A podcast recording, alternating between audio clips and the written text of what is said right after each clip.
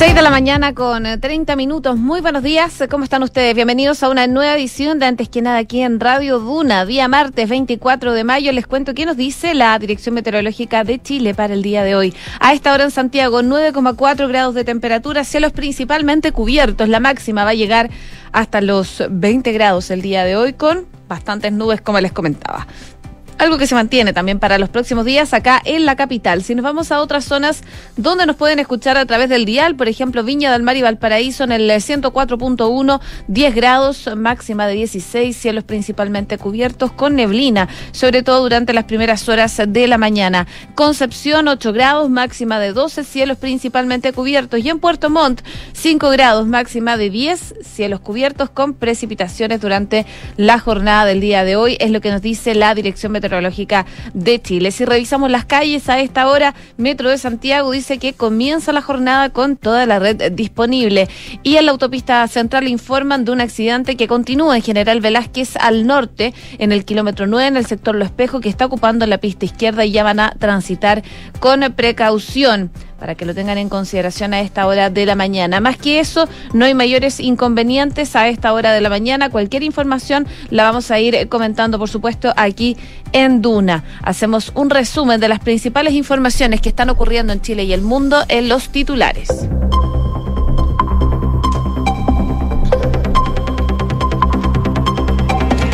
Los expertos proyectan 10.000 casos diarios de COVID-19, pero los ingresos UCI seguirían en descenso. De todas maneras, los expertos y el gobierno insisten en la vacunación. El presidente Gabriel Boric invitó a Juan Sutil a la cuenta pública y a la cumbre de las Américas. De todas maneras, el líder de la Confederación de la Producción y del Comercio quedó en evaluar su participación en el foro internacional. El gobierno rechazó la propuesta de Chile Vamos, que busca un plan B en caso de que gane la opción de rechazo en el plebiscito de salida, quien trate de generar mayores incertezas y especulaciones sobre otros procesos que no existen, están faltando a la verdad y generando mayor incertidumbre, manifestó la ministra Camila Vallejo. La campaña informativa del gobierno por el plebiscito va a debutar este domingo. En el marco del Día del Patrimonio, el Ejecutivo tiene previsto dar el puntapié inicial. El tema fue abordado el lunes durante el Comité Político Ampliado entre los ministros de Estado y los partidos que conforman las dos coaliciones de gobierno. Los gremios eh, pidieron que los desalojos en el barrio Meix continúen en el tiempo y las autoridades eh, destacaron la valoración de la ciudadanía. Los avances se han eh, concretado en Santiago, pero el alcalde de Estación Central adelantó que podría haber intervenciones directas en esa comuna. Los estudiantes del Instituto Nacional depusieron la toma de forma indefinida tras el incendio en las aulas de clase. La decisión fue informada a través de la cuenta de Instagram del Centro de Alumnos del establecimiento y dicen que se va a conversar eh, próximamente sobre la ratificación de la misma. En noticias internacionales, la Organización Mundial de la Salud cree que no es necesaria una vacunación masiva para contener el brote de la viruela del mono. Un alto funcionario del organismo afirmó que una buena higiene y un comportamiento sexual seguro ayudarán a controlar la enfermedad que ya presenta más de 100 casos sospechosos en Europa y en América. China espera que la visita del alta comisionada de la ONU aclare la información errónea sobre las presuntas violaciones a los derechos humanos. Tras reunirse con Michelle Bachelet, el ministro de Asuntos Exteriores del país asiático aseguró que buscan avanzar en la causa de los derechos humanos, pero eh, absteniéndose de politizar. 6 de la mañana con 34 minutos. Comenzamos la mañana informados en Antes que nada con Josefina Stavrakopoulos. Bueno, ayer lamentablemente fue una, una jornada de incendios. Eh, poco después de las nueve y media de la mañana se encendieron las primeras alertas en Santiago. A esa hora eh, de este lunes el movimiento era evidente en las inmediaciones del Liceo de Aplicación como un aviso de lo que se desataría en la capital, con tres hechos incendiarios graves eh, de instalaciones. Y al avanzar la mañana en la intersección de calle Ricardo Camin con Alameda, a poco más de 100 metros del establecimiento educacional, un grupo de aproximadamente nueve sujetos vestidos con overoles blancos interceptaron un bus del transporte público para prenderle fuego. Eh, desde Carabineros se dijeron que un grupo de encapuchados con overol blanco con líquido acelerante y bombas Molotov. Detuvieron este bus del Transantiago y le lanzaron esto, eh, haciéndose eh, que descendiera el conductor y también eh, la, la, gente que estaba ahí, los pasajeros. Ambas cosas se confirmaron durante la tarde. Las dos personas tienen 16 años y cursan tercero medio en la aplicación. El segundo de ellos es quien está sindicato como uno de los autores del incendio y otro, según carabineros, por oponerse al accionar policial.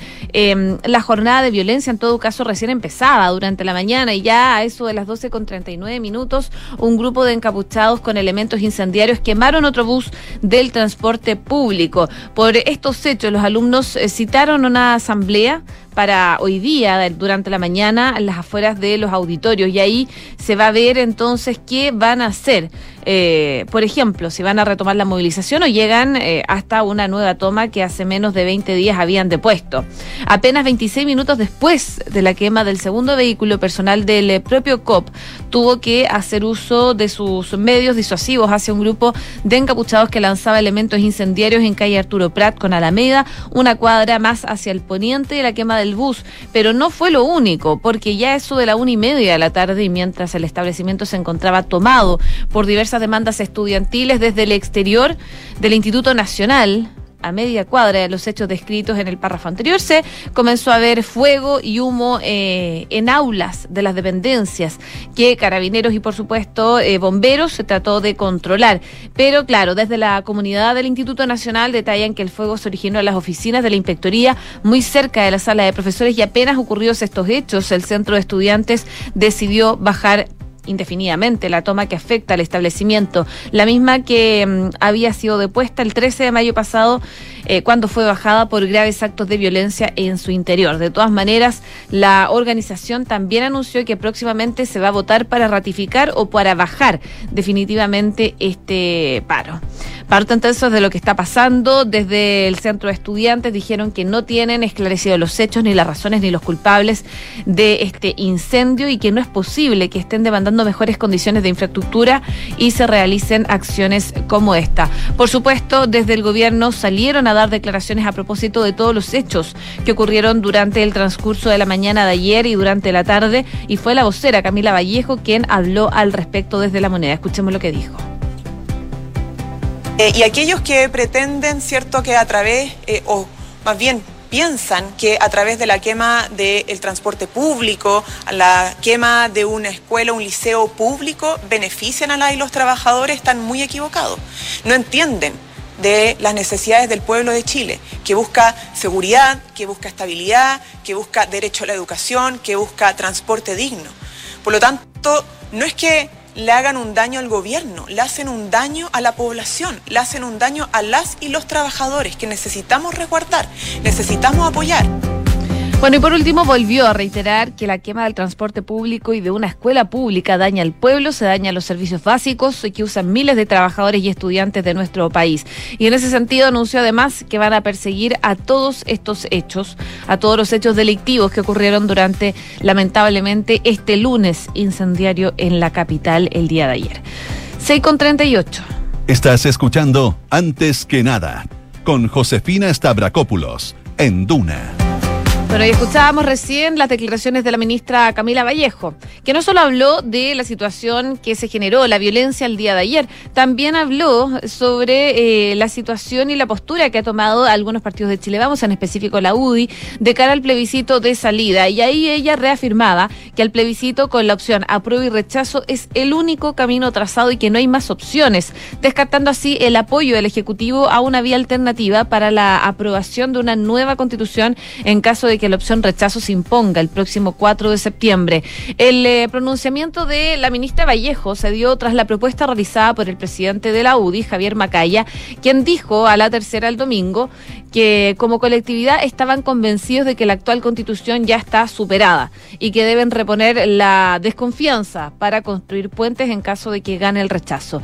Y en ese marco, el timonel gremialista indicó que una oferta para que les crean su voluntad es que se ha conversado la opción de modificar ya el quórum de los dos tercios para reformar la actual constitución. En esa línea, algunas figuras políticas de Chile Vamos opinaron respecto a la declaración del titular de la CGGOV, quien también expresó quien eh, trate de generar mayores eh, incertezas o especulaciones sobre otros procesos que no están, que no existen, está faltando a la verdad. La presidenta de Bópoli, Luz Poblete, comentó que es lamentable que la vocera de gobierno de todos los chilenos solo haga referencia a lo que estarían por aprobar eh, y que está propuesto en el texto y cierra la puerta a conversar sobre otras alternativas en caso de que gane el rechazo. Está dando un portazo a una amplia mayoría de chilenos que quieren un cambio pero que no están dispuestos a conformarse eh, con cualquier texto. Por su parte, el secretario general de RN, el diputado Diego Chalper, comentó que cuesta entender que la misma ministra Vallejo diga eso cuando el presidente Boric señaló hace poco que había que ponerse en todos los escenarios. Eh, el senador de la UDI, Juan Antonio Coloma, afirmó que si el presidente Boric dijo hace tres semanas que hay que ponerse en todos los escenarios, no entiende por qué la ministra Vallejo supone de plano esta propuesta eh, significadora de la alternativa del rechazo. Por su parte, el diputado Juan Antonio Coloma de la UDI apuntó a que el gobierno no puede ignorar la opción real de que gane el rechazo, por lo que tiene el deber de contribuir al diseño institucional que establezca el camino a seguir para el cambio constitucional. Si el gobierno se niega a contribuir, el debate de participar en el diseño institucional para establecer el camino que hay que seguir en caso de que gane el rechazo, tendrá que ser el Congreso el que establezca ese camino, decía el eh, diputado Coloma. Bueno, pero finalmente, y como les comentaba, eh, el gobierno descartó una opción de un plan B para eh, un eventual triunfo del rechazo para el plebiscito de salida, es lo que destacaban entonces desde el gobierno y algunos sectores, claro, ya empiezan a sacar la voz al respecto. De hecho, también durante eh, la mañana de ayer, el presidente del Senado, Álvaro Elizalde, del PS, había abordado la disposición de la UDI para modificar esos dos tercios en la actual constitución para hacer reformas y frente a la propuesta planteó que lo hagan. Y al respecto advirtió que lamentablemente son muchas las veces en que los sectores conservadores eh, han dicho que tienen la mejor disposición, pero cuando llega el momento de las definiciones se cierran, decía el presidente del Senado. Pero aquello que en el pasado se ha opuesto sistemáticamente a estos cambios tienen que dar muestra de que tienen una voluntad distinta, decía eh, Álvaro Elizarle.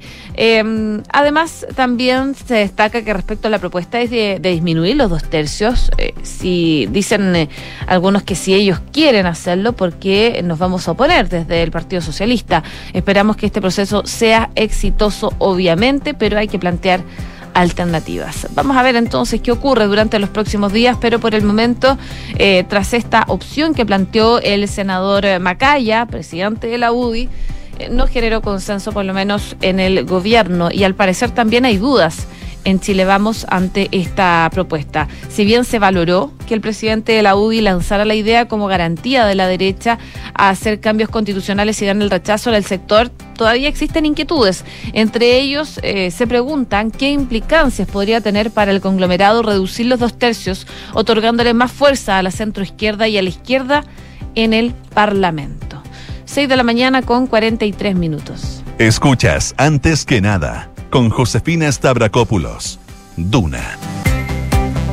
Y hablando de plebiscito de nueva constitución, este domingo, en el marco del Día del Patrimonio, el gobierno tiene previsto dar el puntapié inicial a su campaña informativa de cara al plebiscito constitucional del 4 de septiembre próximo. Justamente este tema fue uno de los que eh, fueron abordados en el Comité Político Ampliado del día de ayer entre los ministros y eh, el presidente, por supuesto, entre las coaliciones que conforman el gobierno también, a Pro Dignidad y Socialismo Democrático.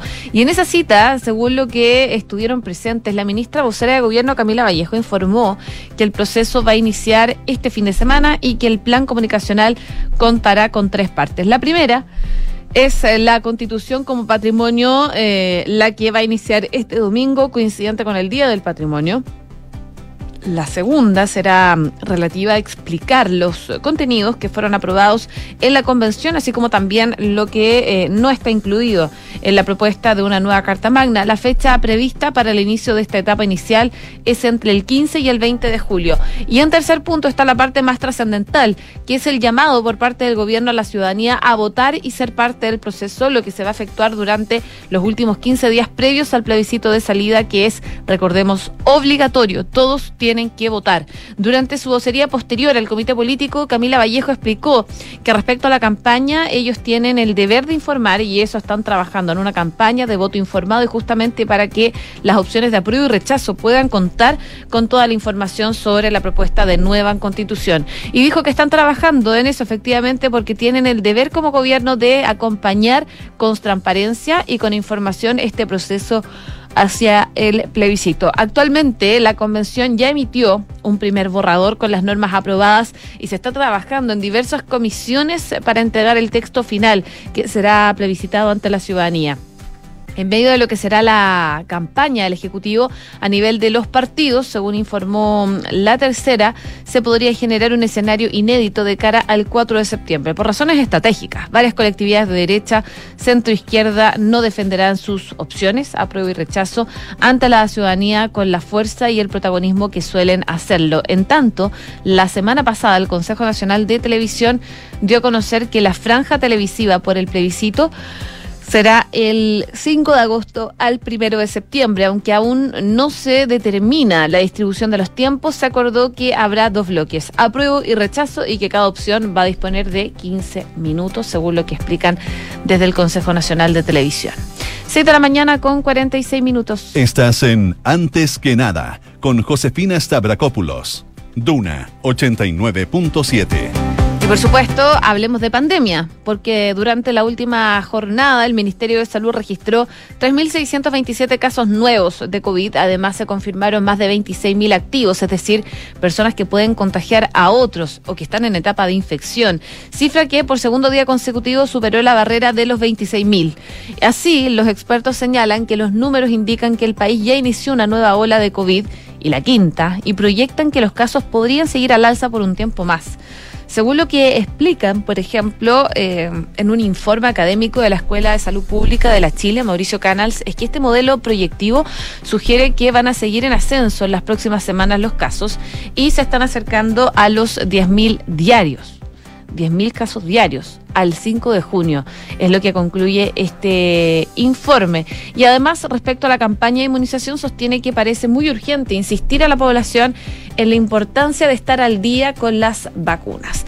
Gabriel Cavada, epidemiólogo y académico de la Escuela de Salud Pública de la misma Casa de Estudios de la Chile, coincide en que las cifras seguirán al alza. Lo que es un hecho es que el PIC lo vamos a presenciar durante esta semana o durante la próxima. Esta ola que estamos viendo es muy similar a la ola de junio del 2020 en términos de casos, pero esperan que sea con menos muertes y con menos pacientes graves. De acuerdo a los expertos, el incremento de casos da cuenta de un fenómeno multifactorial, sin embargo, apuntan a la baja participación de la campaña de vacunación como una de las causas principales de por qué se está generando este aumento de contagios. Desde que se inició el proceso el 10 de enero pasado, eh, más de 6 millones de personas han administrado la segunda dosis de refuerzo. De acuerdo a los datos, la adherencia de las personas a la campaña de vacunación no tuvo un buen inicio. En el primer mes de aplicación del segundo booster se, vio una ralentización en el avance de la campaña y de acuerdo al análisis analizado por eh, el Instituto de Políticas Públicas de Salud de la Universidad San Sebastián, el ritmo de vacunación contra el COVID disminuyó un 56% en comparación con la dosis, la primera dosis de refuerzo. Y por esta razón las autoridades sanitarias anunciaron que a partir del primero de junio se comenzarán a bloquear los pases de movilidad de las personas que cumpliendo ya seis meses o más desde la primera dosis de refuerzo no se hayan inoculado con la segunda, bueno, se les va a bloquear el pase de movilidad. Ahora, la situación en redes asistenciales es la opuesta, porque la curva de los contagios que necesitan cuidados intensivos va a la baja. Durante la última jornada, la cartera sanitaria informó que habían 136 pacientes en unidades de cuidados críticos y esta es la menor cantidad de pacientes UCI desde el inicio de la pandemia, cuando los primeros registros del 16 de abril del 2020 informaban que habían 384 contagios que requerían cuidados intensivos. Daniel Apolo, jefe de la UCI quirúrgica y médica de la clínica Indisa, relata que desde hace tiempo no ingresan nuevos pacientes y que no tienen más de dos casos, uno en UCI y otro en una unidad intermedia. Ambos ingresaron hace semanas atrás y creen que a medida que aumenten los casos a nivel nacional, la carga viral, vamos a empezar a recibir más pacientes, pero ya a mediados de junio. Luis Castillo, coordinador de la unidad de pacientes críticos del Hospital Barros Luco, coincide también en que los contagios podrían llegar a los 10.000 diarios, lo que podría provocar un aumento en los casos que requieren cuidados médicos. En 7 o 10 días es probable que veamos un aumento en la hospitalización, pero no va a ser un hecho gravitante porque la letalidad de la nueva variante es bastante baja. Entonces esperamos que no haya un impacto grande. Además, hay un aumento en la tasa de vacunación, no como quisiéramos, pero está aumentando de forma progresiva. Parte de la preocupación de los expertos de esta nueva ola de COVID-19 que hablan algunos y que proyectan incluso 10.000 casos diarios, pero que las UCI seguirían en descenso. Vamos a ver cuáles son los números que dan a conocer desde el Ministerio de Salud el día de hoy a propósito del COVID-19. 6 de la mañana con 50 minutos. Estás escuchando Antes que nada con Josefina Stavrakopoulos en Duna. Seguimos revisando informaciones a nivel internacional esta vez porque la Organización Mundial de la Salud no cree que el brote de viruela del mono fuera, fuera de África requiera vacunación masiva, ya que eh, medidas como una buena higiene y un comportamiento sexual adecuado, seguro, ayudarán a controlar la propagación, dijo un alto funcionario del organismo. En una entrevista con Reuters, Richard Povey, eh, quien dirige el equipo de patógenos de las altas amenazas de la OMS en Europa, también afirma que los suministros inmediatos de vacunas y antivirales son relativamente limitados. Sus comentarios se conocen cuando los Centros de Control y la Prevención de Enfermedades de Estados Unidos dijeron que estaban en proceso de liberar algunas dosis de la vacuna para usar en casos de viruela del mono. Las autoridades de salud pública de Europa y América del Norte están investigando más de 100 casos sospechosos y confirmados de esta infección viral en el peor brote del virus fuera de África, donde es endémico. Las principales medidas para controlar los brotes son el rastreo de contactos, el aislamiento, según lo que dijeron las autoridades de la OMS, y que no es un virus que se propague con mucha facilidad, ni que hasta ahora haya causado una enfermedad grave. Eh, no estamos en una situación en la que nos eh, estemos moviendo hacia la vacunación generalizada en la población. No está claro que está impulsando el brote, momentos en que los científicos intentan comprender el origen de los casos y si algo ha cambiado en el virus. No hay evidencia de que el virus haya mutado, según lo que dijeron desde la OMS a la prensa, desde, claro, eh, a propósito de esto, muchas, pero no todas las personas que han sido diagnosticadas con el brote actual de la viruela del mono han sido hombres eh, que tienen sexos con hombres. Hay más casos, esos se están investigando. Ayer por lo menos se investigaba un posible caso en Buenos Aires y también se descartó un caso acá en Chile, en el Gran Concepción, que tenía síntomas similares, pero que finalmente esa posibilidad de que la viruela del mono haya llegado a Chile quedó descartada por lo menos durante el día de ayer. 6 de la mañana con 52 minutos. Cifras, mercados, empresas. Las principales noticias económicas están en Antes que nada. Y a mediados de la década del 2000 fue la última y única vez que la tasa de evasión del IVA llegó al 14,8%. Esa es la referencia y meta que se autoimpuso el director de Servicio de Impuestos Internos, Enat Frigolet, en una entrevista con Pulso el domingo. Tarea que desde ya se anticipa bastante compleja, considerando que en los últimos 13 años se ha mantenido sobre el 20, sobre el 20% y solo el 2020 bajó de ese nivel. Según lo que señala el director del servicio, los países de la OCDE están en un nivel de evasión para el IVA que debe estar en torno al 10%. Los países que mejor lo hacen están en una tasa del 8%. Los que medianamente lo hacen bien están en el 2%. Entonces, tenemos que tratar de apuntar a aproximarnos a esos valores considerando el 14,8% que tuvimos acá en Chile. ¿Cómo se va a hacer? Es la pregunta que probablemente se hacen muchos. Tenemos que aprovechar, decía, al máximo toda la información que tenemos de boletas electrónicas y facturas electrónicas, de la digitalización y la incorporación del software de procesamiento de grandes datos claves. Estamos trabajando fuerte en Big Data, dijo, analítica, que son sistemas que están aplicando muchas administraciones tributarias de primer nivel y nosotros somos el primer nivel. Por eso tenemos que aplicarlos, decía el economista. Como una herramienta para lograrlo, anticipó que indudablemente la que querella eh, pasará por un instrumento que tendrá un aumento en su utilización, pero también tiene la obligación de hacer una mejora, fundamentalmente en los casos en los cuales eh, se vayan a querellar, decía Frigolet, respecto a esto en particular la, la, la, reducción de la evasión del IVA al 14% en cuatro años es, eh, claro, es algo que los expertos califican como algo ambicioso, pero que se podría generar. Así que vamos a ir viendo cómo lo va desarrollando el Servicio de Impuestos Internos. También habló el eh, ministro de Hacienda, Mario Marcel, luego de que el Banco Central diera a conocer que las tasas de interés de los créditos de consumo subirán un promedio de 26,98% la semana del 15 de mayo, alcanzando su mayor nivel en siete años. El ministro de Hacienda aclaró que eh, dichos aumentos es consistente con el proceso de alza de tasa de política monetaria llevado por el Instituto Emisor para contener la alta inflación y reiteró que el gobierno prevé una desaceleración en el consumo y en los precios. El Banco Central, como sabemos, fija la tasa de política monetaria, que es una tasa de muy corto plazo y que tiene su mayor efecto en términos de tasa de mercado sobre la tasa de corto plazo, que son las tasas de captación y depósito a plazo o los créditos de consumo. Entonces, eso tiene un impacto por dos lados. Por un lado, hay mayores incentivos a ahorrar, dado que hay un mayor rendimiento en los ahorros en depósito a plazo, y por otro lado, un desincentivo a contraer el crédito de consumo.